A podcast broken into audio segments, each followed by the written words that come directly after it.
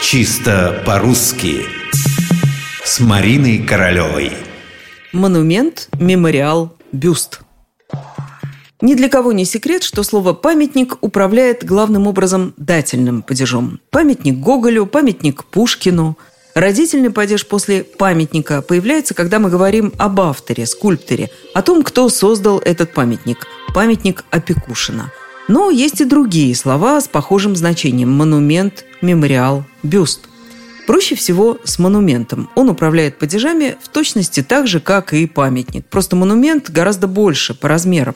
Во-первых, это скульптурное сооружение в честь кого-нибудь, монумент великому писателю. Во-вторых, это может быть архитектурное сооружение в память какого-то события, монумент победе.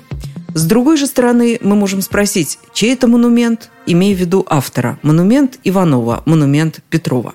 Если хотите, чтобы все было однозначно, можно использовать описательную конструкцию. Скажите, что это монумент победе работы такого-то.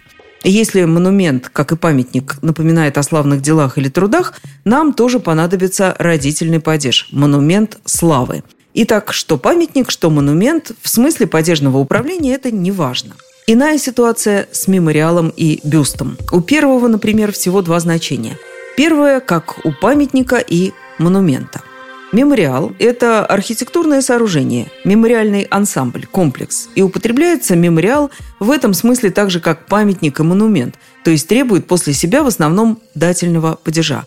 А вот второе значение мемориала – это спортивное соревнование в память выдающихся спортсменов – и здесь нам нужен родительный падеж – мемориал братьев Знаменских.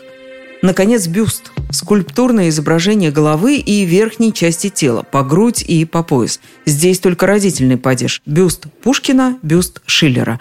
Боже вас упаси сказать «бюст Пушкину». Это ошибка.